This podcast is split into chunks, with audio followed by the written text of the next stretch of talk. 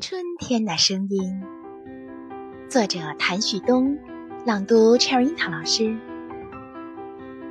阳光从地上跳到树上，风儿从这头吹到那头，孩子的笑直往天上飞，和小鸟的啼叫一起响起。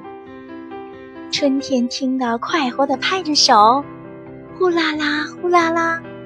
教室传来书页翻动的声音。我们的微信公众号是“樱桃乐活英语”，等你来挑战哟。